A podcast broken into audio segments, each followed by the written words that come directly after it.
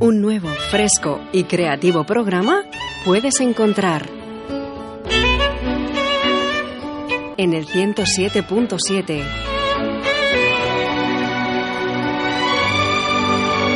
Más que cine, un programa presentado por Javier Pérez Vico.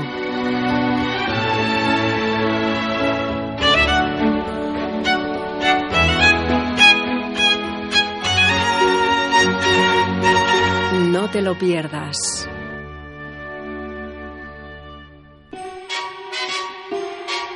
Comienza Más que cine.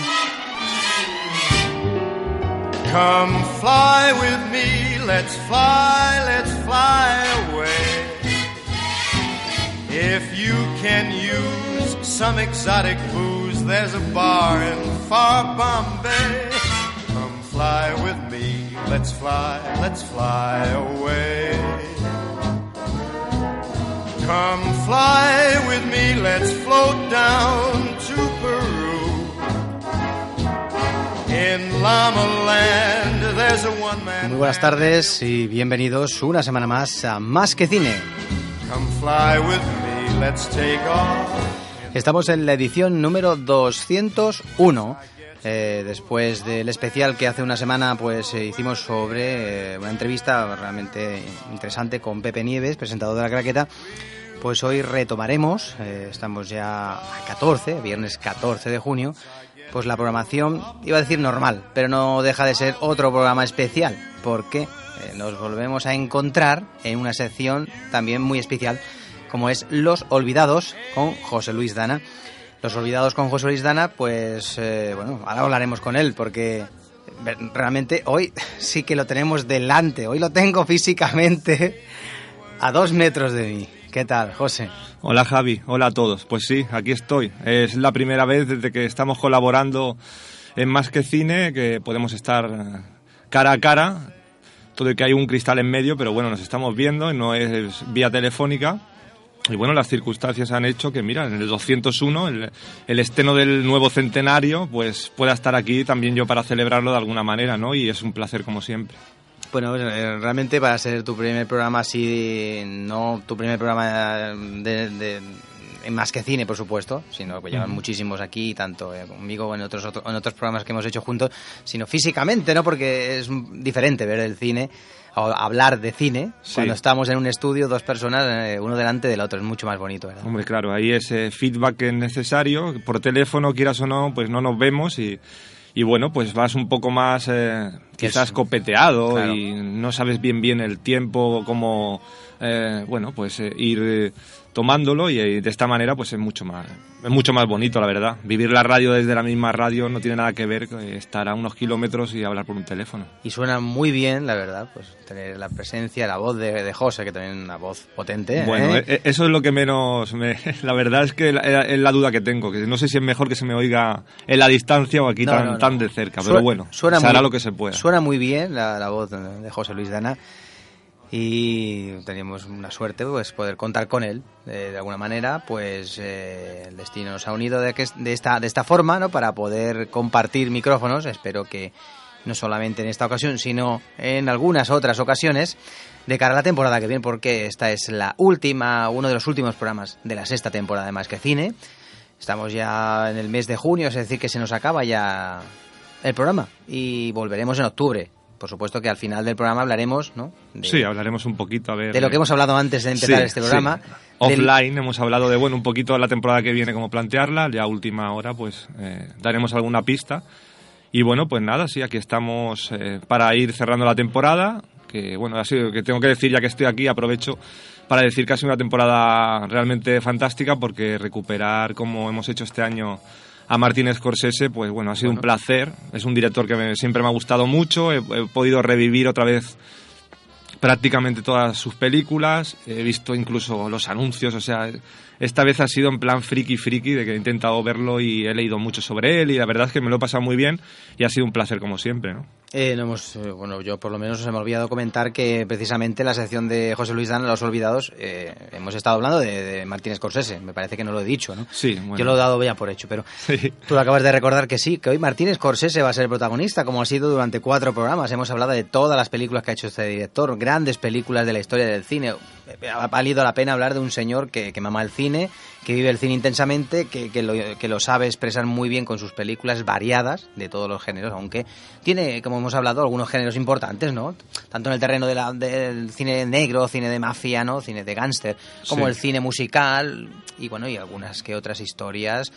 Ha sabido meterse porque se ha metido en un, en un biopip y ha Sí, la funcionado. se ha sí. metido en, Yo creo una- que son los tres en un grandes- entretenimiento, en un entretenimiento como la que vamos a hablar hoy, la invención de Hugo, un Sí. entretenimiento puro y duro Sí. de cine, y Mm. también lo ha hecho bien. Es decir, Sí. es un- una persona realmente fantástica a la hora de, de rodar, ¿no? Muy bueno. Ya lo comentamos una vez, no sé si fue en el programa anterior o hace un par, que quizá la, única, y lo ha dicho alguna vez, ¿eh? los únicos géneros que no ha tocado y que mm, a mí me gustaría verle, sobre todo me gustaría que hiciese un western. Me gustaría porque, bueno, el western moderno la verdad es que ha dado un vuelco en los últimos años, bueno, ya hace bastante, ¿no? Desde prácticamente sin perdón, pues han, salido westerns mm, de, bueno, muy buenos, incluido, por ejemplo, yo que sé, pues, eh, eh, lo que ha hecho Tarantino, y, en fin, que es un género que da mucho, mucho de sí y me gustaría ver a Scorsese meterse ahí, o una película bélica, ¿por qué no? Pero bueno, está claro que los musicales, los cine de gángster, los dramas, las comedias incluso, pues, y bueno, los biopics como El Aviador,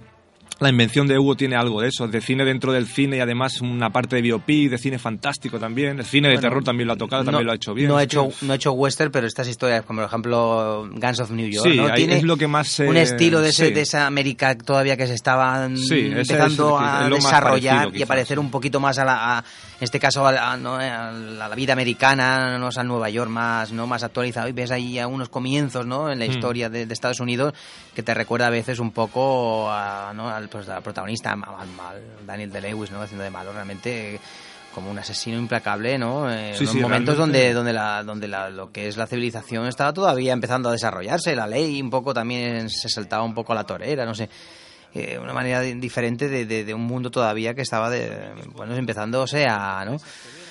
A coger forma, ¿no? Es decir, que bueno, también ha hecho sus películas a su estilo, pero, pero sí que echamos de menos algunos de esos tres géneros que a lo mejor, pues bueno, sabiendo que hacen buen cine, pues un género clásico como el western tan americano, pues sí que hubiese sido también de nuestro grado, ¿no? Haber podido ver un film clásico, ¿no? Lo que pasa que ya digo, yo creo que ya con lo que está haciendo, los proyectos que tiene así en mente, que ya se puede ir conociendo algo de lo que tiene todavía por hacer, el western no creo que sea un género que vaya quizá a tocar. Nunca se sabe, nos puede sorprender y tiene, hacer... sí. eh, pero bueno, que- eh, nunca se sabe. Nunca se sabe.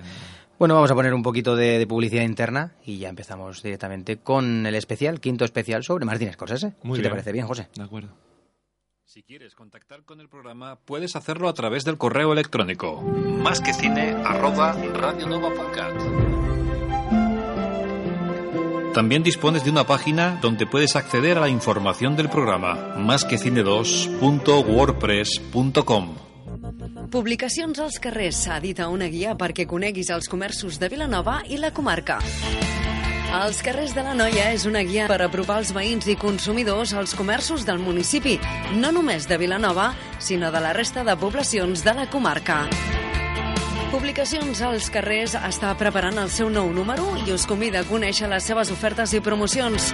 Podreu trobar més informació al web www.alscarrers.com. Els carrers de la Noia, anunciat en una guia de qualitat. Publicacions als. Patrocina Más que Cine.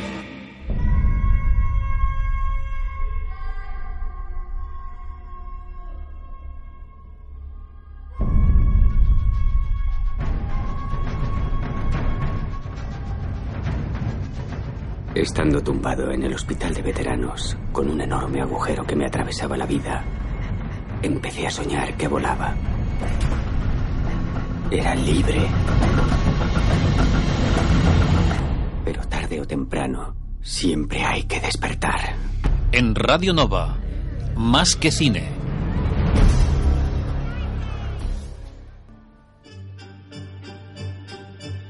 Los Olvidados, una sección presentada por José Luis Dana.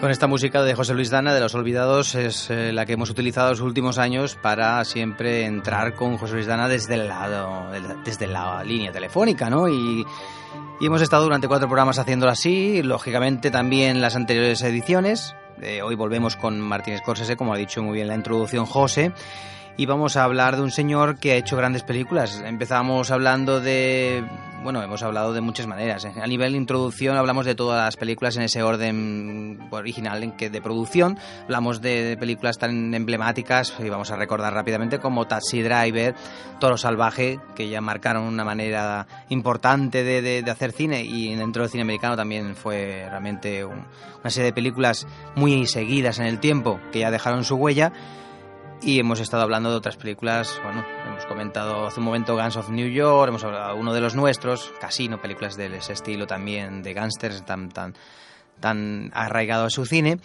Pero hoy José Luis Dana y bueno pues nos va a hablar de las últimas producciones. Nos quedamos en la película eh, con Leonardo DiCaprio, eh, Shatter Island, ¿verdad? Esta producción me parece que la comentamos por encima y esta historia en la cual Leonardo DiCaprio, como protagonista también tenemos, teníamos a, Ben Kingsley, en una producción, bueno, pues es un, thriller también muy, muy intenso, en la cual parecen unas cosas y luego suceden otras. Es ese tipo de cine, ¿no? que te sorprende, ¿no? Que, que vas eh, de alguna manera predispuesto a ver un thriller, bueno, de cárceles, ¿no? Muy bien contado, con una fotografía mm, fantástica, una gran música, unos personajes muy bien realizados, eh, muy ambiguos pero con una historia que luego, de alguna manera, bueno, te, te, seduce, te sorprende y te lleva a un terreno, pues a lo mejor un poco inesperado, ¿no? Son de esas películas que con el tiempo, yo por ejemplo la he visto y con el tiempo ahora, ahora me va más, más o menos dejando una mejor huella, ¿no? Incluso que cuando la vi en su día. Sigue apeteciéndome, por ejemplo, verla otra vez, ¿no? Sí, ese, ese tipo de película que eh, ambigua en líneas generales, los personajes, la puesta en escena, la historia en sí, ¿no? Y es una película que realmente sí que apetece volver a verla, porque bueno, mm, de hecho es una película que tiene varias lecturas. Yo con gente que creo que ya lo comenté, con la que he hablado de la película, pues bueno, no todo el mundo piensa que te están contando la misma cosa, ¿no?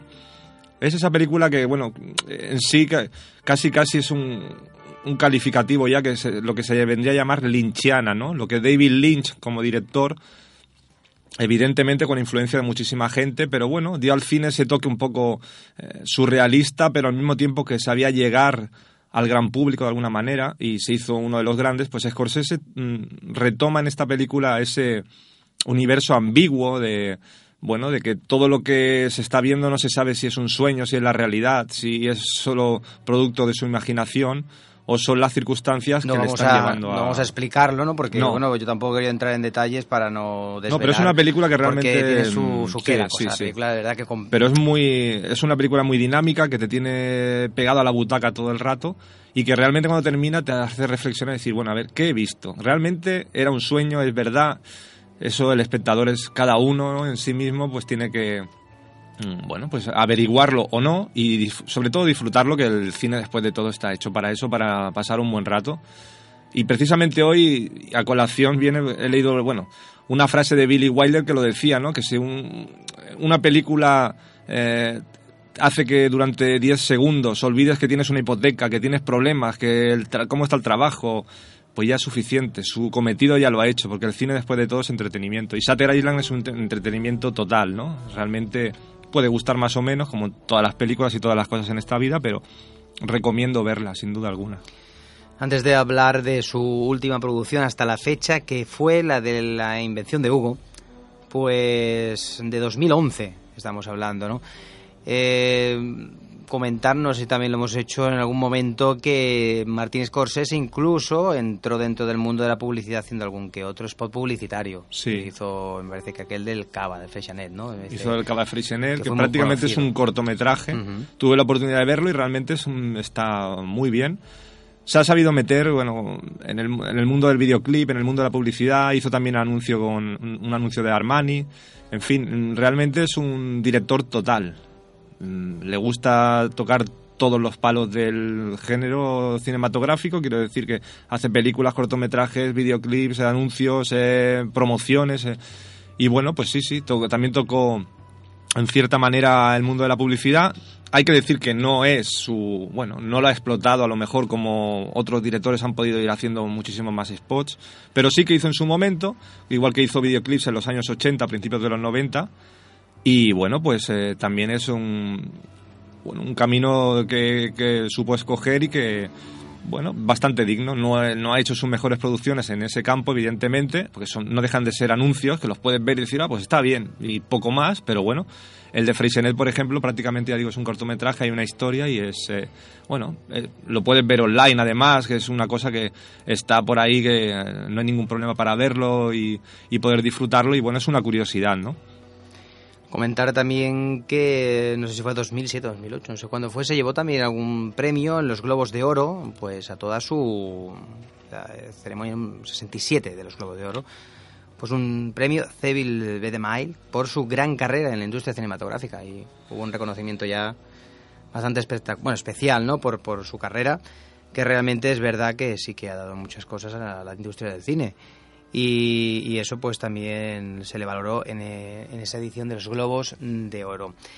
Bueno, comentar también que luego mm, ha hecho también algunos documentales musicales, ¿no? Que ya hicimos aquel especial sobre musicales, sí, porque ha hecho unos pocos, ¿no? Ha hecho bastantes. Eh, Shining Alive, del, de los Rolling, Stones. fue bueno posteriormente después de haber tenido este este bueno eh, se le concedió este premio de Globos de Oro después de, de de haber incluso realizado este cortometraje que hemos comentado hace muy poquito, pero en esos años, lo que estoy viendo, pues en 2005, 2007, fueron años donde ya se metió en el, tema musical, porque dos años antes había hecho aquel de Bob Dylan, No Direction Home, es decir, en un terreno que bueno parecía que no le iba no a lo mejor no cuando hemos visto películas sobre él tan no tan diferentes. Sí, sí. que se haya metido en el mundo de la música y que lo haya más o menos no salva bastante bien. Yo ahora eh, haciendo el repaso este para hablar estos programas me he dado cuenta de que Martin Scorsese en los últimos años lo que ha hecho ha sido redescubrirse a sí mismo. Quiero decir ha tenido una carrera y en los últimos 10, 12 años lo que ha hecho ha sido retomar cosas que sabía ha un poco con ventaja quizá en ese sentido, porque bueno, ha hecho documentales musicales, a él le encanta la música, siempre lo ha dicho, eh, tiene una gran influencia de la música y bueno, pues ha hecho los documentales de Rolling Stones, el de George Harrison, eh, en fin, lo de la, serie sobre el, blues, que también es excelente. Él dirige uno, pero los otros seis episodios pues los supervisa y es productor ejecutivo. Quiero decir que le gusta la música y ha sabido explotar eso, ¿no?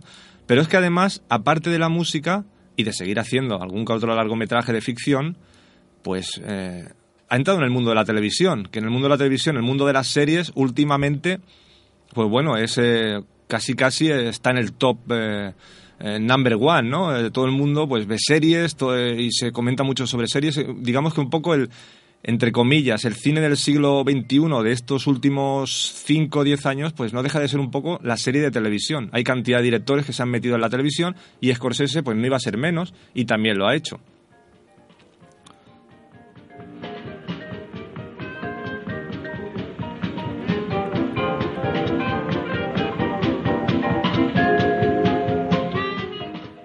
Y me estoy refiriendo a, una serie que, bueno, todavía se, está en funcionamiento, que es Boardwalk Empire, eh, de la que, bueno, vamos a comentar un poco por encima simplemente el, episodio piloto, que es el que dirige él, luego él es el supervisor de, bueno, de producción. Eh, está, se ve que es como una especie de dios en la serie, está omnipresente, lo dirige todo, y es, es, obsesivo en la carrera de Scorsese, su vida es el cine y lo demuestra en esta serie también, ¿no? Eh, el episodio piloto dura aproximadamente casi casi como un largometraje, eh, son una hora y cuarto. Y bueno, pues nos eh, hace una especie de introducción a lo que luego va a ser la serie en sí, que bueno, diferentes capítulos ya van desarrollándose los personajes y las situaciones. Y se, se planta en la década de los años 30, justo en la época de la ley seca, y prácticamente en el episodio piloto lo que mm, empieza con eh, precisamente la noche en la que a las 12 de la noche ya no se podía beber alcohol, era ilegal y bueno, pues empieza la ley seca, ¿no? El protagonista es Steve Buscemi, que hace el personaje de Naki Thompson y es bueno un político totalmente corrupto que juega a dos bandas con una claridad tremenda, cara a la sociedad y a los políticos, pues es eh, bueno, hay que ir a por la a por la mafia, por la gente que va mm, que quiere vender alcohol ilegal y tal, y luego por detrás pues se junta con toda la, mafia de aquel momento, Luke Luciano y compañía, y lo que hace es pues bueno, trapichear con el alcohol y sacarse un dineral. Al mismo tiempo hay otro personaje también bastante interesante que se llama Jimmy, que lo protagoniza el actor Michael Pitt y es un veterano de la Primera Guerra Mundial que cuando vuelve de la guerra, pues bueno, con los típicos trastornos que, una contienda bélica pues eh, suele eh, imprimir en, los soldados, pues llega bastante desorientado y es gracias a su mujer que bueno le introduce en el mundo este de, del politiqueo mezclado un poco con la mafia y tal. Y bueno, pues es un personaje que va a dar mucho de sí en la serie y que realmente este sí que juega a dos bandas claramente. Al mismo tiempo que está ayudando a uno, está ayudando a los otros y saca dinero de todos los sitios. Evidentemente, pues el tiempo dirá y le pondrá donde tenga que ponerle. Y bueno, pues es una serie que yo, eh, viendo el episodio piloto, eh, hay dos cosas. Una, que está muy bien hecho, porque realmente cuando lo ves te olvidas de todo, que es de Scorsese, que mm, es la, en fin, es una especie de película que está muy bien. Yo siempre he pensado que la película cuando acabas de verla y no te has dado cuenta qué movimientos de cámara tiene, cómo está la luz, si lo han hecho más o menos o bien los actores o no, sino que la, historia te, te coge del todo, siempre considero que ya es una película para mí notable, ¿no? Y en el episodio piloto de World Empire, pues ocurre esto. Y me ha recordado, pues, precisamente alguna de las películas que hemos estado hablando antes. Tiene como una especie de...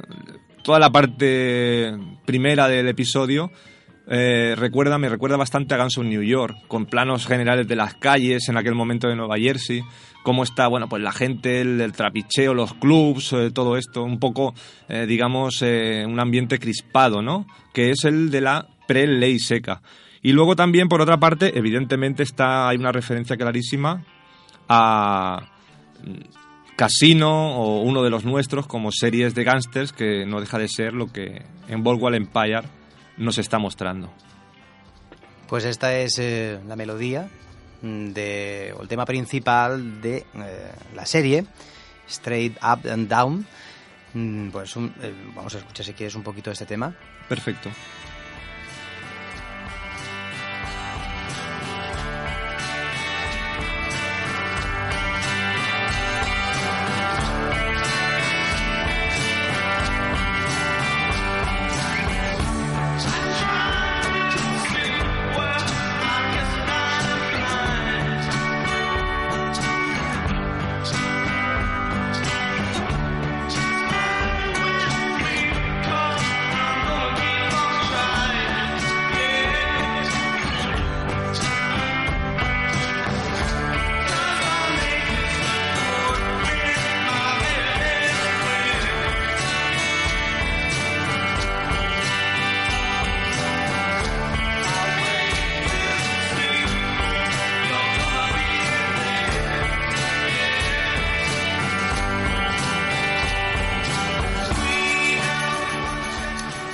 Escuchando el tema principal de eh, la serie eh, War Empire y comentar, según he podido leer, no sé si es verdad que el episodio piloto costó unos 18 millones de, dólares. Sí, precisamente iba a comentar eso, que un episodio piloto de una serie que dura una hora y cuarto y que, bueno, a ver, ahí no digo que no haya actores de primer orden, de Steve Buscemi, pues dentro del cine independiente es un crack, evidentemente, y al cine comercial quizá no tanto, no haya hecho una carrera tan brillante, pero sí que es un actor, bueno, pues tiene su pozo, ¿no?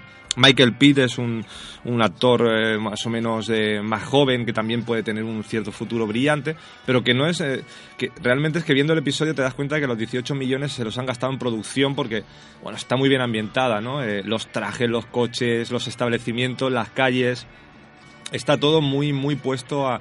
Eh, que realmente tú pienses en la época aquella de los años 30, de los gángsters y, eh, bueno, las películas aquellas que se que hacían antes y, y, está muy, muy bien ambientado. En ese sentido, es por lo que me recuerda mucho a Guns of New York y luego por lo que es la trama en sí, es lo que más se asemeja a películas como Casino o, uno de los nuestros, como ya he comentado, que son películas más de cine negro, más eh, de gángsters... Mm, al uso, ¿no? Una serie que se estrenó en 2010 eh, y que HBO pues eh, se encargó de, de, bueno, rápidamente, viendo el éxito de la serie, ¿no? de seguir... Es que ya, ya, ya que has introducido el tema de HBO, es que HBO es, Mm. eh, o sea, es, es increíble. Todo lo que toca prácticamente lo hace oro, ¿no? Y, y- y de hecho incluso algunas series, series o películas, telefilms que también las- los hace, que no han funcionado tan bien, no, no son de mala calidad, simplemente, bueno, no, todo tiene cabida en el mundo de- del espectáculo para en plan masivo, ¿no? Pero todo lo que prácticamente ha hecho HBO en cuanto a documentales, películas, series, es una, bueno, es una productora, una emisora, una cadena que realmente sabe muy bien lo que quiere, tiene un estilo muy marcado y lo que yo creo que por encima de todo prima la calidad. Evidentemente Martin Scorsese ya de por sí te da pues bueno, vamos a poner, para no ser exagerados, un 60% de calidad por ser Martin Scorsese y el otro 40% depende pues del guion, de los actores, de la puesta en escena. Y como Martin Scorsese domina también, porque es realmente un maestro del cine, pues bueno, la serie está funcionando y, el episodio piloto que lo dirige él, pues no deja de ser una película más de Martin Scorsese, pero con, con todas, vamos.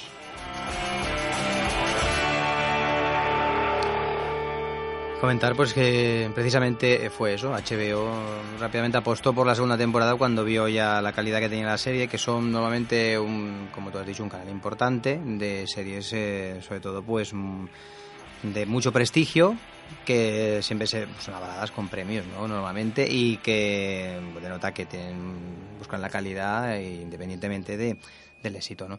Y ha habido mi- miniseries y series eh, de gran calidad que, que han funcionado y, y lo siguen haciendo. La serie en este caso recibió unas buenas críticas y buenas audiencias eh, y bueno, pues eh, la- ganó incluso el Globo de Oro como mejor serie dramática y es de Buscemi el Globo de Oro. Y también pues esto hay que decir que también han ganado 12, por lo menos eh, sepamos, premios Emmy, incluyendo al mejor dirección, en este caso por, por Martínez Scorsese en ese episodio piloto, por lo tanto es una serie de gran éxito y que le ha dado a Martínez Scorsese también es pues eso, entrar dentro del mundo de las series con mucha, eh, mucha clase. Eh, vamos a pasar a la última película que tenía Martínez Scorsese realizada hasta la fecha, que es la, la película Hugo, que aquí en- se ha traducido como La invención de Hugo. Vamos a escuchar un pequeño fragmento y ya vamos a dar paso y vamos a hablar a la película, pues La invención de Hugo.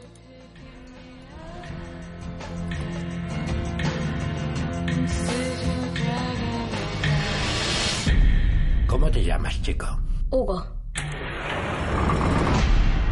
Hugo Cabré.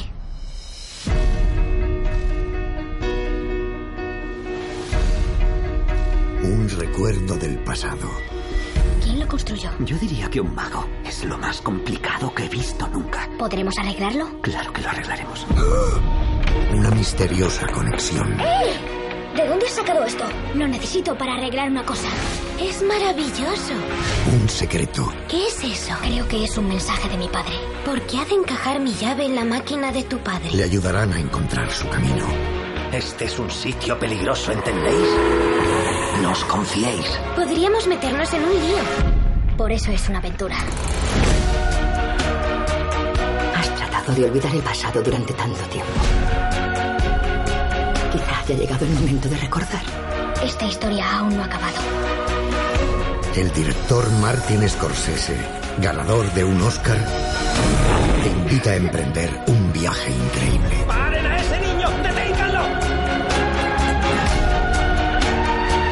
Vez conocí a un niño que se llamaba Hugo Cabré. Hugo quería resolver un mensaje secreto. Necesito saber qué significa esto. Y ese mensaje guió sus pasos. Hasta que llegó a su destino. La invención de Hugo.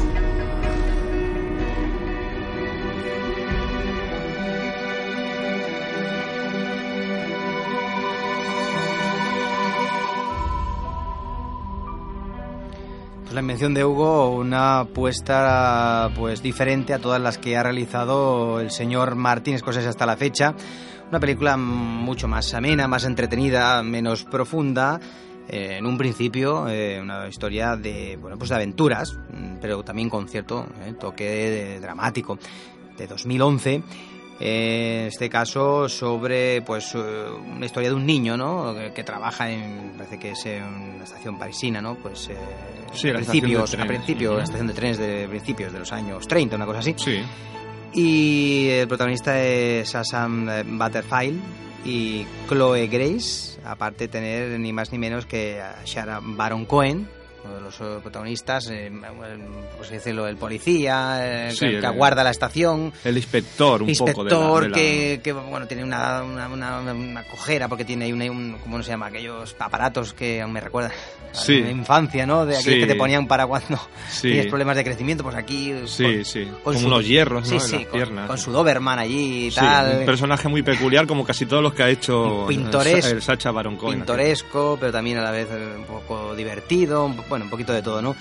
Eh, está basada en el libro de la invención de Hugo Cabré, la película originalmente se llama Hugo, y aquí la hemos traducido eh, pues como la invención de Hugo, escrito en este caso por este libro por Brian Selznick, que narra la historia de este chico que vive pues en esta estación y el enigmático dueño de una juguetería que es ni más ni menos que Ben Kingsley pero que a la vez es un señor con una mágica historia de detrás y que hace que esta película pues tenga algo más que Exacto. ser una película entretenida, sino que ya nos vamos más al terreno cinematográfico por excelencia, al más dramático, a la parte más, eh, bueno, pues eh, que nos gusta a nosotros como Sí, amantes del cine, ¿no? exactamente. Que es recuperar a un gran eh, director de la época, ¿verdad? Sí, señor. ¿De quién estamos hablando? Así es, pues estamos hablando de ni más ni menos que de Georges Méliès, que es uno de los pioneros de la historia del cine y sin duda el pionero number one del cine fantástico.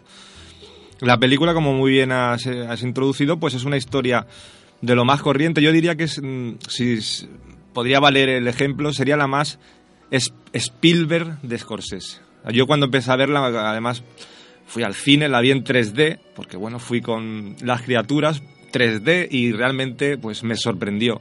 Salí del cine maravillado, como un niño más, porque bueno, lo que me, me contaron, aparte de que ya la historia en sí del crío y la cría, que bueno, pues están intentando restaurar un, un autómata que el padre dejó eh, medio changado allá. En fin, es una historia que tiene Sí, un, es un cierto sí. un autómata que no funciona porque Exactamente. necesita una clave, una, exacto. llave, perdón, Una una, llave, llave, sí. para poder ser accionado. Y la aventura es conseguir esta llave y, Bueno, hacer que el autómata... El niño, con Exacto, su padre, siempre había tenido el deseo de que funcionara, pero Ajá. el padre falleció y nunca más pudo saber de, de cómo este autómata podía funcionar. De Sí, le hecho, faltaban claves para llegar a, a hacerlo funcionar. La gracia es la unión de este niño que trabaja en este reloj, bueno, que su tío, ¿no? Sí. Era- trabaja en el reloj de París y tal, pero bueno, que estaba ahí medio escondido, a la vez que le ayudaba como relojero, pues eh, conoce a una niña y esta niña eh, maravillosamente tiene esta llave maravillosa que puede accionar el autómata y hacer que este autómata haga una serie de cosas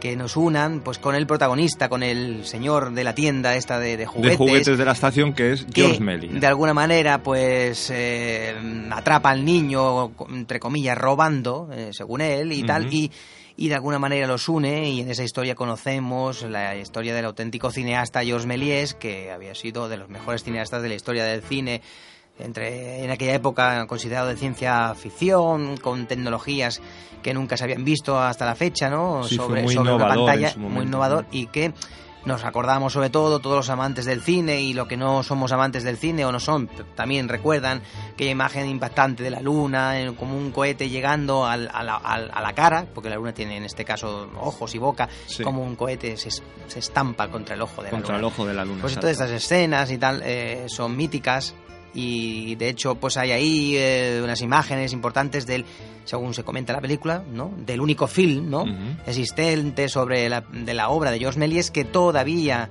eh, se puede exhibir. De hecho se recuperó Sí. hace muy poquito se recuperó se, se restauró y se le dio color a una, una película que que es mítica y que mm, bueno es como no sé recuperar no sé pues, Cual- como uno de los, es un clásico del cine en toda como regla, recuperar o sea, Metrópolis en su día de Sí, freelance, pues es recuperar un clásico del cine que es único en el mundo y que de ahí pues eh, se sientan las bases de de muchos de estos estilos eh, cinematográficos, bueno, como que, que ha hecho que, nos, que, nos- que cambiemos el cine, la aventura, ¿no? El, la ciencia ficción, eh, el amor por, por algo que, en aquel momento crecía. De hecho, me hace mucha gracia cuando se ven algunas imágenes de una serie de personas sentadas ahí viendo una breve demostración de lo que podía dar el cine en el futuro, porque estamos hablando de principios de siglo, Sí. y se ve como la estación aquella que una estación de tren que se acerca, ¿no? Se En acerca plano, tren, se sí. acerca el tren en primer plano y cómo la gente, ¿no? Huye imagino- despavorida, ¿no? eh, se levanta o sale medio corriendo pensando que el tren realmente se, se, Va a le- salir se de la le- pantalla. se va a salir de la pantalla. Es como, como ahora el efecto que, que se está produciendo con el 3D Sí, y que en la similar. película de Hugo, precisamente como tú has dicho, que ha sido rodada en 3D, Ujú. es precisamente eso, como el, el 3D del- de, de- de esta película tiene mucho que ver con eso del cine, el amor del cine, como en aquella época empezaba el cine y impactó al, al público. Pues aquí como está de una manera u otra reflejándose que el cine, pues bueno, en aquel momento era mágico, ¿no? Y, y, para, y para nosotros ver esas imágenes y vivir con los protagonistas, el descubrir ¿no? una obra legendaria y un director legendario que ha hecho posible que el cine sea lo que es ahora.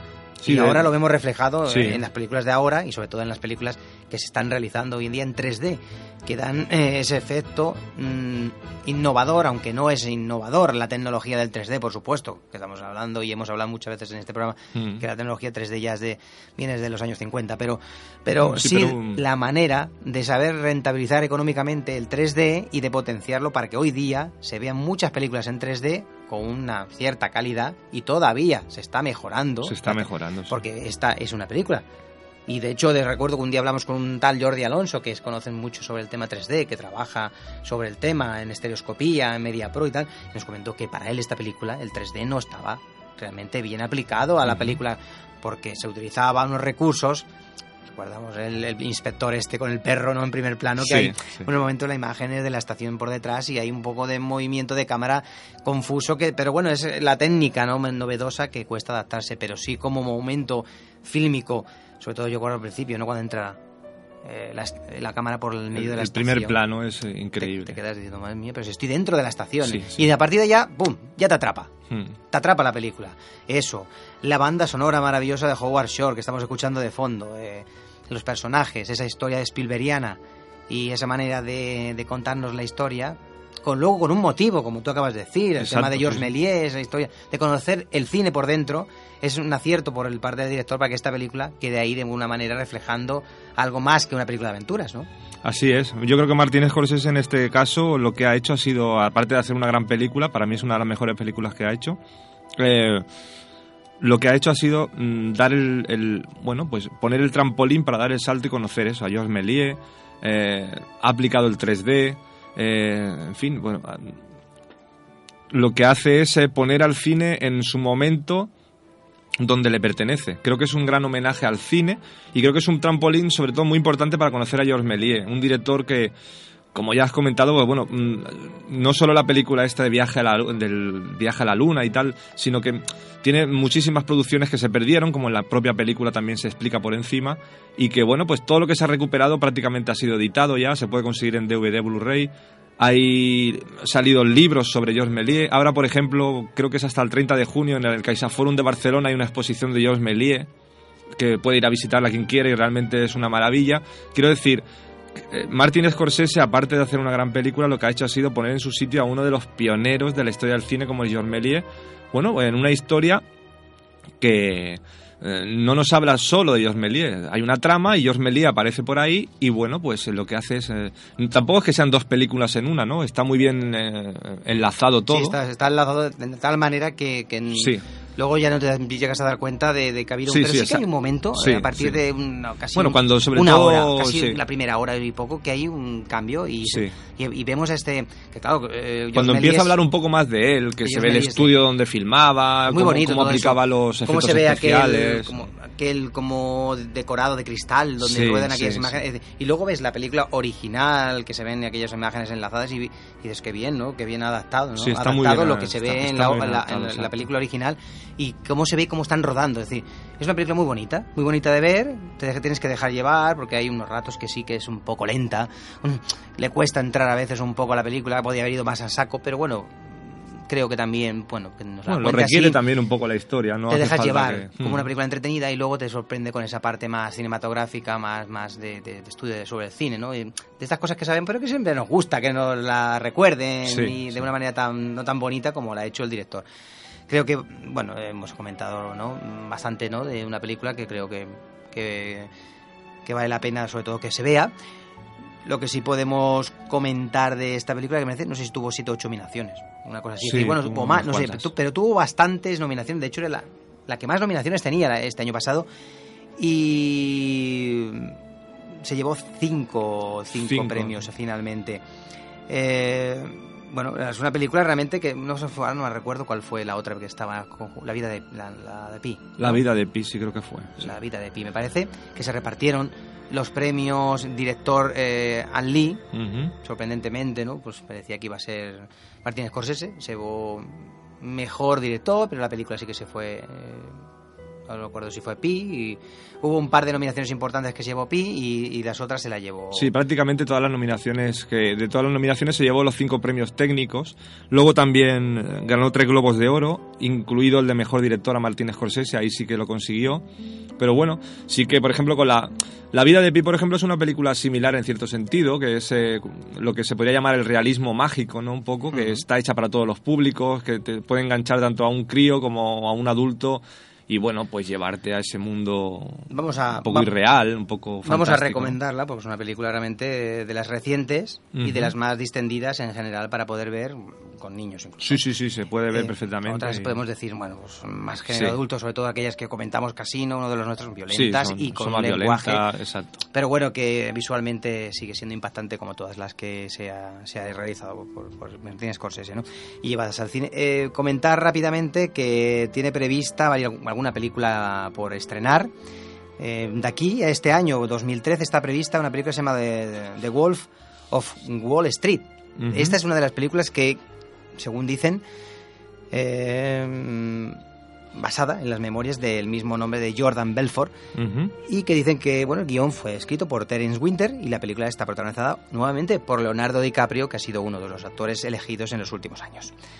Eh, la quinta colaboración, por lo tanto, con Leonardo DiCaprio y también están previstos varios actores con Matthew McConaughey, entre otros. Eh, la película, según dicen, será estrenada a final de este año. En principio sí, Mm, está bueno. previsto en noviembre en Estados Unidos y en diciembre aquí en, en Europa. ¿verdad? Y Bueno. bueno, pues eh, estaremos al tanto a ver que en su momento ya hablaremos de ella. sí. La historia de un agente de bolsa de Nueva York eh, y bueno, que, que se niega a cooperar en un caso de, de fraude de títulos de, que involucra la corrupción en Wall Street. eh, Bueno, veremos, no sé por dónde. Está muy al día la cosa, la verdad. Sí. eso- Bueno, esperemos que de aquí a diciembre se haya resuelto algo el tema, pero bueno, está bastante También meten la boga, mafia, ¿no? ¿eh? También meten la mafia. Sí, sí. Y por lo tanto también hay, hay una historia que le gusta contar. Había otra historia, no sé si era Silence o algo así. Sí, sí, también. Que no sé si era para el 2014. Lo que pasa es que estos proyectos con Scorsese hay que tener un poco de cuidado Sí. y cogerlos Bueno, con pinzas. esto de Silence, que lo hemos Por visto ejemplo, aquí. Sinatra, que es también un proyecto... eh, Sinatra hace 10 años que la está acabando y no hay manera, ¿no? Igual que le pasó a un N' New York, que a finales de los 70 ya... Más o menos por la época de Toro Salvaje ya tenía previsto hacer Guns N' New York y luego la hizo pues 15 años después, ¿no? Prácticamente. Y con Sinatra, por ejemplo, pasa igual. Está ahí, que sí, que sí, que sí, y no acaba de hacerla. Entonces... eh, en esta, el, el- el lobo de Wall Street, pues sí que ya prácticamente puede retrasarse por circunstancias, pero ya está prácticamente hecha y yo creo que es una película que la vamos a poder disfrutar a finales de este año, principios del que viene. Lo que pasa que los otros proyectos, pues bueno, Bueno, los otros proyectos, eh, yo ya he leído que esta producción de Silence, me parece que también había problemas con un director, con la, la obra de que era, no sé si es un, ja- japonés o chino, pero por ahí viene, viene del, del sí, de Extremo Oriente. de Extremo ¿no? Oriente y, y no sé yo exactamente si había un- me parece que había un problema de, de- de derechos derechos, y ahora ya ha sido concedido para que se haga para no sé si Lo que pasa que es 2014, esto, es lo que, es lo que estamos está, hablando. porque ¿no? yo la Cuando hay algún. le he visto en alguna revista incluso ujú. ya de cine de, de este mes es decir ya Sí, sí, sí, que parece que nos- el proyecto ya se ha retomado, ¿no? Sí, ya es un proyecto retomado, o por lo menos ya sale en la revista publicado de que, de que van para adelante con esta historia también, y la que hemos comentado. De The Wall of the Wall Street sí que está ya pen- pendiente para este año. Comentar rápidamente que bueno, que la banda sonora que hemos estado estamos escuchando de fondo es, es de Howard Shore Y Howard Shore es uno de los compositores más eh, vigentes del cine actual, porque, bueno, eh, aparte de ser recordado por películas de, de, de estas del Señor de los Anillos y Sí. El Hobbit Ujú. que, que le ha dado algunos premios y que, y que mm, ha vuelto a, a- a sobresalir un poquito, sí que también eh, es un señor que conjuntamente, bueno, aparte de otras eh, historias que ha hecho, ha hecho muchas, no sé, de alguna de David Cronenberg, con David Cronenberg Sí, con también David, es, canadiense, Howard Shore, entonces con David Cronenberg ha trabajado Ha trabajado mucho. en las últimas, en la historia de violencia, las últimas esta de, no me recuerdo ahora exactamente cómo se llamaba, que hizo hace muy poquito, con, con Keria Kinley, que salía también. Y- y, bueno, pues también ha trabajado, eh, con el con Martín Scorsese ha trabajado desde Joque Noche. Precisamente Joque Noche fue Sí. la primera composición de Howard Shore para el cine. Así es. Y fue en el año 85 Ujú. donde empezó de la mano de pues Martín Scorsese que le, que le dio ese empujón o imagino que le dio ese empujón y luego ha pasado pues eh, con otras películas que ya son mucho más posteriores en este caso Guns of New York de 2002 El Aviador de 2004 The Department e Infiltrados de 2006 y La Invención de Hugo de 2011 que prácticamente todas menos Hugo podemos ver que bueno menos la primera Joque Noche las otras son muy recientes y Sí, sí. y tres de ellas o cuatro son Leonardo Sí, en los DiCaprio. últimos tiempos ha trabajado, es su compositor. Sí. Igual que ha tenido, eh, Martin Scorsese siempre ha tenido este, un poco esa manera de trabajar con un montador, con, un- con un productor, con un guionista, con y intentas, en- pocas veces ha trabajado solo una vez con alguien, alguna vez lo ha hecho, pero si, si el equipo funciona suele repetir, ¿no? En El hecho es, bueno, Howard Shore en las últimas películas, Leonardo DiCaprio en las últimas películas, Robert De Niro anteriormente, eh, en fin. Bárbara de Fina como, como productora, Thelma Schoonmaker como eh, montadora, o sea, trabaja, intenta trabajar siempre, rodearse del equipo en el que confía, y así le ha ido, ¿no? Que realmente, Ahora, bueno, recuerdo, pues sí. ahora recuerdo que era un método peligroso también. Un método peligroso, sí, es la de, David Cronenberg. sí. Bueno, una historia de violencia. Así también ha hecho bandas de sonoras de películas como Filadelfia, por ejemplo, Seven, Seven. Una Ah, tarea ejemplo, peligrosa, que son películas más ligeras, La, La Celda, La Duda. Pero muy variadas y, Muy variadas, y ha con hecho una música realmente increíble. todos los géneros, Bueno, prácticamente. muy bien, la verdad, y es, es un buen, buen, bueno, una buena unión entre ambos. Igual que las ha tenido con directores, bueno, actores en este caso, con Robert De Niro y ahora últimamente con Leonardo DiCaprio. Bueno, si quieres comentar alguna reseña de las que has utilizado para, para toda esta información, hoy tienes 50.000 libros. Bueno, no, Si te- quieres, y si no, pues... No, he traído un par de libros de hoy. Si Básicamente quieres, hay. Di el título, di el título y de- de- por si quiere alguno quiere comprarlo. Pues hombre. mira, hay, hay un, li- un- es un libro, eh, no está actualizado. La última producción que sale en el libro es eh, Satter Island, o sea que fue editado en el 2010 el libro. Pero bueno, Pero después para- de es Shutter para- Island prácticamente. Es un libro que yo creo que es necesario porque es mm, muy fácil de leer, tiene el texto justo y necesario para conocer la carrera y los pros y los contras de todas sus producciones. Es un, li- un libro escrito por Thomas Sotinel de la editori- bueno, de, desde la colección de Cahiers du Cinema, la revista francesa que, bueno, pues hace- desde hace un tiempo se edita también a- en castellano y es de la colección Maestros del Cine. Es un libro, bueno, pues ya digo, mm, bastante es- llevadero, tiene mucha fotografía también, pero Es sobre para todo que la gente sepa más o como menos... introducción a Martín Scorsese es ideal. De Luego que- ya, si quieres, eh, bueno, hay un, un libro que se llama Scorsese por Scorsese, que es una gran entrevista, que hay, donde también están Tim Burton, David Lynch, Ken Loach, hay muchos directores, también es muy recomendable. Y luego también he traído la novela de Brian Selznick que has comentado antes, que es, el- en este caso la ha traído en catalán, que es La invención de Hugo Cabret, eh, editado por Cruilla. Pero bueno, es un libro maravilloso porque no solo es la historia, que ya de por sí es, eh, bueno, engancha mucho y es, es realmente Sí, sí, bonita, ya veo aquí un sino libro, que un es un libro, libro, ¿eh? mm, tiene prácticamente Todo fotos, ¿eh? 400 y pico páginas, si no recuerdo mal, Mira, 533 páginas tiene. Muy ilustrado, Está con muy ilustrado, muchas fotos y fotos así como Es que son carbon- dibujos- como cambo- carboncillo. Exacto, son, son como dibujos al, al carboncillo que va in- intercalado prácticamente es casi más un libro de dibujos y en medio va metiendo el texto. Bueno. Entonces, no sé, pasa 10 páginas, está como muy bien secuenciado y luego te va explicando, va intercalando pues eh, el texto. Y realmente es un libro mm, muy bonito. Ah, eh, la edición es eh, preciosa, desde la misma portada llena de colorido hasta, bueno, pues eso, el, el- cómo está encuadernado, no sé, es un libro que te, te retrotrae un poco a, a quizá aquella época, ¿no? A- a épocas anteriores, muy bien dibujado y, bueno, pues el texto pues es la novela en sí de la que se basa Martínez Scorsese, que también lo recomiendo porque, bueno, pues serían como un poco los un poco un libro como que habla de la carrera en general de Martínez Scorsese y una de las novelas en las que se ha basado, en este caso, en la por ahora última película de Martínez Scorsese, pues una de las ediciones que realmente vale la pena tener, ¿no? Porque, bueno, pues es muy bonita, ¿verdad? Pues lo vamos a tener que dejar aquí, no nos queda nada de tiempo. Es decir, que simplemente comentar que para la temporada que viene, si podemos, mm, volverás aquí en directo. Volveremos. Y retomaremos eh, algunos directores eh, importantes. Bueno, la idea es... La idea es eh, un director importante que falleció no hace demasiado tiempo y que tiene una, una corta obra, pero intensa. Intensa, muy intensa, y es que ha tocado prácticamente todo. Obras maestras y algunas muy distanciadas en el tiempo, que es Stanley, Kubrick. Stanley Kubrick. Y por el otro lado, una serie de películas de un género de comedia con cierta ironía, de también años 30, ¿no? Años 20, 30. Sí, 20, 30, 40, que son los hermanos Marx. Que son los hermanos Marx Que ya este año, esta temporada, eh, bueno, hablamos de a lo mejor intentar hacerlo de los hermanos Marx, al final no ha dado tiempo y bueno, lo dejamos para el siguiente.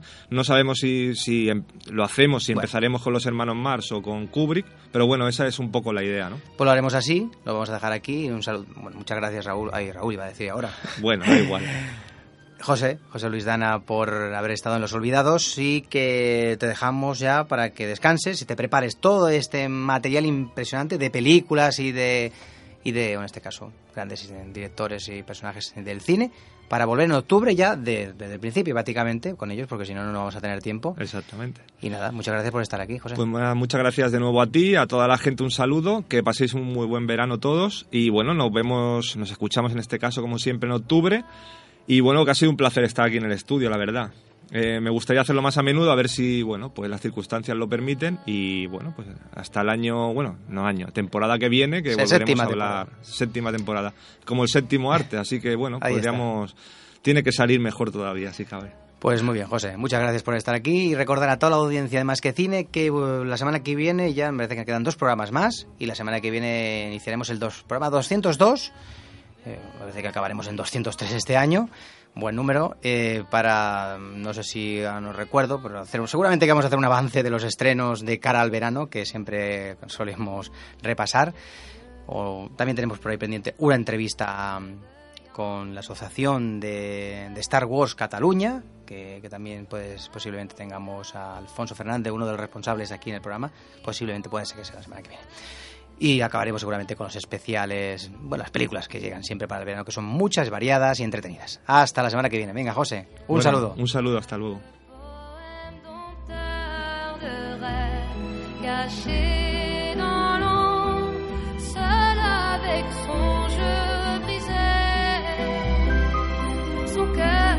Has escuchado Más que Cine. Para más información, entra en másquecine2.wordpress.com.